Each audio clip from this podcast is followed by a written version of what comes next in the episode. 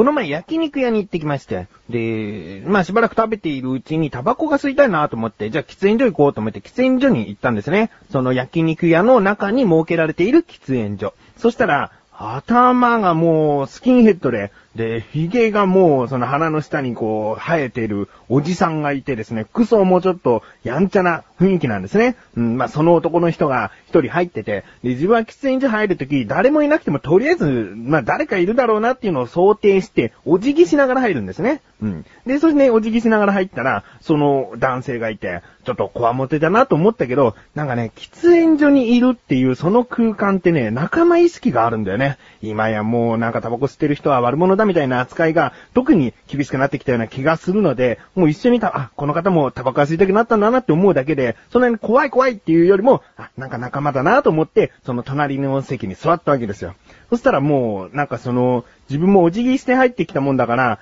なんとなく話しやすそうな感じだったらしくて、で、なんかここの焼肉屋、いまいちだな、とか言って、牛角の方が美味しいな、なんつうことを声をかけてくれたんですけども、まあその時自分も、そうですね、だけど、まあ安さがあるんで、この安さとなると、こんなもんなんじゃないですかね、なんつってね、ちょっと話に、こう花が咲くというか、えー、一通りこう、タバコ吸ってる間は盛り上がったんですね。うん。でね、やっぱりこの、なんつうんだろうな、喫煙所の空間っていいなと思ってて、で、自分は専門学校の時、えー、まあ、二十歳過ぎてからですけれども、専門学校の中に喫煙所っていうかまあ、廊下に灰皿が置いてあるスペースがあるんですね。うん。で、そこでタバコを吸っていても、全く話したことのない隣の隣のクラスの人でもそこに集まるから、自然と輪が広がるというか、友達関係を築きやすくもあるんですよね。うん。で、一人になりたいなーって思う時も、そういったね、喫煙所とかにプラーって行くと、誰もいない時に、なんかね、一人になれるしね。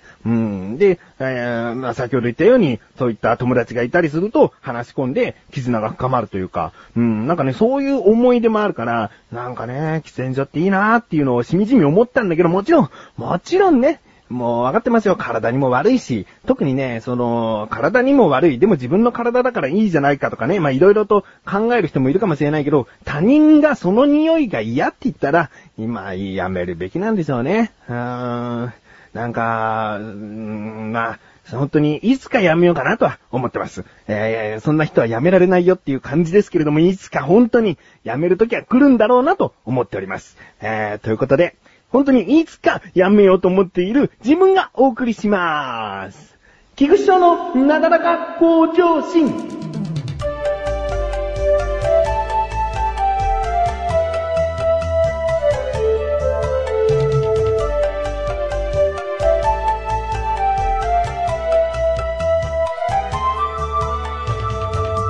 今年はですね、プロ野球をすごく注目してるんですね。なんでこんな注目するようになったのかなと思ったらきっかけは特にないんですけども、自分は、あの、そう、このなだらか向上心のほんと初期の時期にですね、プロ野球の話をしてるんですね。だけど、あまりにも知識がなくて、で、話していることがトンチンカンだったりして、で、後日こう聞いていた方に、これは間違いだよって、訂正されたりとかしてですね、あ、じゃあもうこのなだらか向上心で野球のこと話すのやめますなんつったことがあったんですけれども、それ以来、あんまりプロ野球そこまで注目しなくなっちゃってたんですけれども、今季、すごく見てるんですね。えー、自分は横浜ベイスターズのファンでして、で、よくね、野球をそんなに知らない人とか興味ない人が、じゃあプロ野球球団がね、例えばジャイアンツね、ジャイアンツの全選手と、今いる横浜ベイスターズの全選手を総入れ替えしたところで、君はどっちのファンになるんだっていうことをね、意地悪に聞く人とかもいるわけですよ。でもその時もう自分は答えは決まっていて、それはもう横浜ベイスターズに入った選手を応援するんです。うん。なぜかというと、やっぱりね、その、球団を背負うっていうことは、とてもすごいことだと思うんです。もうその人の人生を大きく左右することだと思うんです。うん。例えば、広島東洋カープという球団から横浜ベイスターズに移籍することになった時には、その、広島に住んではいられなくなりますからね。まあ、その仮住まいを横浜としてもいいんでしょうけども、大体の生活をその横浜で過ごすことになるわけですから、その人の人生にとっては大きく本当左右するわけですよ。それを踏み越えて横浜に来てくれる、横浜ベイスターズに入ってくれるということは、もうこっちからきちんとやっぱり応援したいなと思うわけですよ。うん。先ほど言ったジャイアンツの選手とか、その全選手が入れ替わったとしても、その横浜ベイスターズのユニフォームを着て、本拠地を横浜スタジアムとしてくれるという覚悟があるのであれば、もう全然自分は横浜ベイスターズを愛していきたいですね。うん。なので、その横浜ベイスターズにいて、他の球団に行ってしまった選手となると、これは逆になかなか応援できなくなっちゃうんですね。うーん、ああ、出て行ってしまったかと、最近だと自分の好きな選手出て行ってしまったんですよ。うん。まあ、戦力外通告とかで、その、球団から外されてしまった方は、とても悲しいなって思うんですけれども、その、他の球団にまた改めて入ることができた場合ね、その場合でも、なんかそこのユニフォーム着てるんだって思うと、ちょっとね、応援できない気持ちにはなっちゃうんですね。うん。逆に自分が一番応援できるのは、長年横浜ベイスターズで頑張っている選手。そして、その、初めから横浜ベイスターズに入っている選手。そして他球団から横浜ベイスターズに入ってくれた選手。まあ、今いる現選手にはほとんど言えることなんですけれども、まあそういった選手がいればですね、横浜ベイスターズを愛していけるということなんですよ。うん。まあね、これで少しは野球に興味のない人もなんか納得していただけたかなと思うんですけれども、で、今季の横浜ベイスターズの話をしていいですか？あのー自分が今収録している時点ではですね、5位なんです。横浜ベイスターズ5位。うーん、まあ確かにね、あまりもう本当に最近とも言えないぐらいその前の前の前から調子が悪いというか、3位より上にはいけてないんですよね、最終的な順位が。うーん、なので、あのまた5位かという順位なんですけれども、まだまだ開幕したばかりですからね、この5位というのは、現在で言うと、首位と1.5ゲーム差しかないので、全然こんな順位は入れ替わっていくんですね。うん。えー、まあ一人ですね、自分の今、一押しなというか、お気に入りの選手を言いたいと思います。えー、吉村祐希選手ですね。えー、横浜ベイスターズ。今は外野手としてですね、活躍している選手なんですけれども、去年まで不調気味だったんです。だけど今年になって、すごく打率も上がってですね、とにかくよく打つ選手。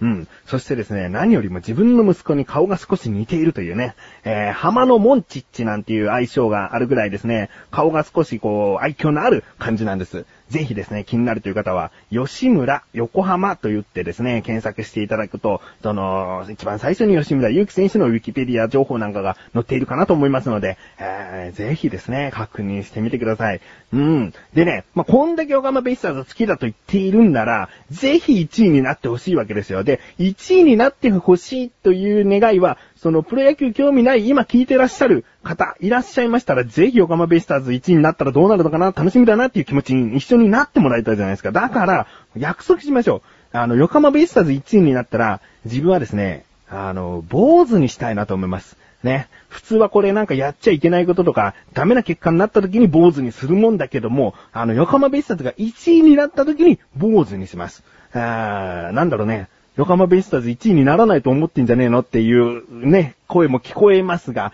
いや、決してそんなことではなく、もう、喜びで坊主にしたいなと。うん、坊主にしたくないから応援するのでやめたとか、そういうことは絶対ないと思うんで、えー、どうですか？こんな約束でも少しは横浜ベイスターズ1位になったら面白いなと思ってくれたら嬉しいです。小高祐介です。アシスタントの菊池です。小高、菊池の小高カルチャーは2週間に1度の水曜日更新ですが、どんな番組ですか？はい、この番組はアーティストでもあり、イーティストでもある小高祐介が文化人っぽくお届けする番組です。はい。頑張ってください。ぜひ聞いてください。はい。頑張ってください。さようだか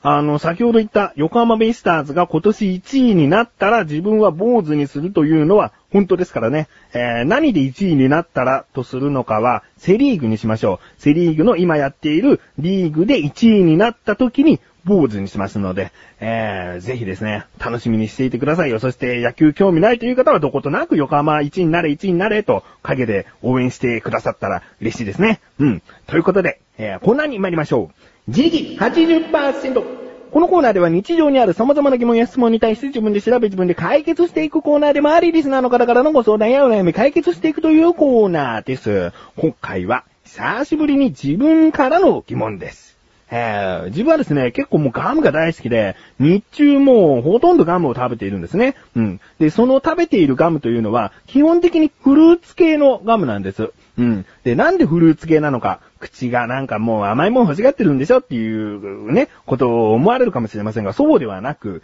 ミント系というのが、うん、苦手か好きかで言ったら苦手な方なんです。で、理由はしっかりとあって、その味が嫌とかそういうことではなくて、そのミントを口にした後に飲む飲み物がひんやりしすぎて嫌だということなんですよ。その、そのガムを食べ終わって口から出したとしても、その後に飲んだりとかするものに影響するあの感覚が嫌で、でもなんでこんなことが起こるのかなと思って今回の疑問でございます。ミント味のガムや飴を食べた後に冷たい飲み物を飲むとなんで冷たいの？ですね。調べてきました。ここからが答え。ミント味のガムや飴に含まれるメントール。どうやらこれが影響しているそうです。このメントールというのは人間の皮膚や下にあるタンパク質、下というのは下ですね、下にあるタンパク質と結合し、冷たさを感じる受容体を活性化させることにより、冷たい刺激を感じさせています。えー、舌や皮膚表面の温度を下げたり、そこに触れる空気の温度が下がったわけではありません。ということなんですね。えー、まあ、そうですね、ミントガム、ミント飴というのには必ずメントールというのが含まれてますね。それがどうやら、まあ、口の中に入ることによって、冷たい刺激を感じさせる。うん、不思議ですね。体温や温度が変化しているわけじゃないんだけども、その受容体を刺激させることで冷たいと感じるんですね。うん。で、調べてみて、あ、こういうこともあるんだと面白かったものがあるんですけれども、逆に、この暖かさを感じさせるものもあるそうです。それはですね、唐辛子を食べた時に、そこに含まれるカプサイシンの作用によって、メントールで冷たさを感じる受容体が活性化されるのと同じような仕組みで、今度は逆に暑さ、熱を感じるそうです。決してその、なんか舌が熱いとか言うけども、そういうのは舌のその温度が変わっているわけではないと。いうことですね。漫画とかでも辛いものを食べると火を吹いたりなんかしますけれども、そういうことではなく、単純に受容体が、こう、活性化され、刺激されて、熱いとか、その、暖かいとか、感じるそうですね。いやー、メントールの反対は、カプサイシンといった感じでしょうかね。非常にこう、勉強になりましたね。うん。ということで、えー、まあこれを知ったからといってね、ミントガムが好きになるかといったら、まあそうではないけれども、メントールのないミントガムっていうのが果たしてあるんでしょうかね。それがあれば、全然自分はミントガム、ミント飴を食べていけるかなうん。まあ多分ないでしょうけどね。うん。ということで、こういった感じで日常にある様々な疑問や質問の方をお待ちしております。投稿フォームよりなだらか向上心を選択して、どしどしとご投稿ください。以上、自力80%でした。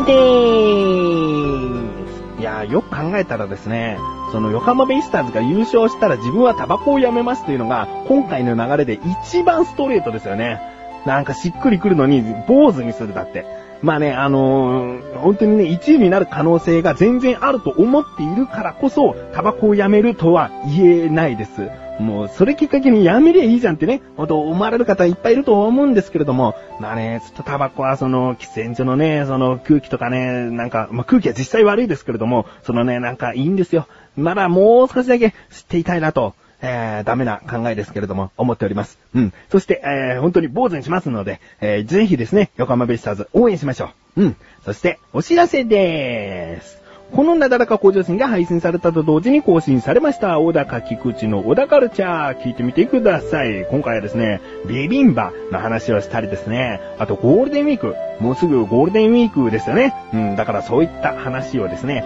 いろいろとしておりますので、気になるという方はぜひ聞いてみてください。ということで、なだらか向上心は毎週水曜日更新です。それではまた次回、お相手は菊池翔でした。メガネタマーニでもあるよ。お疲れ様です。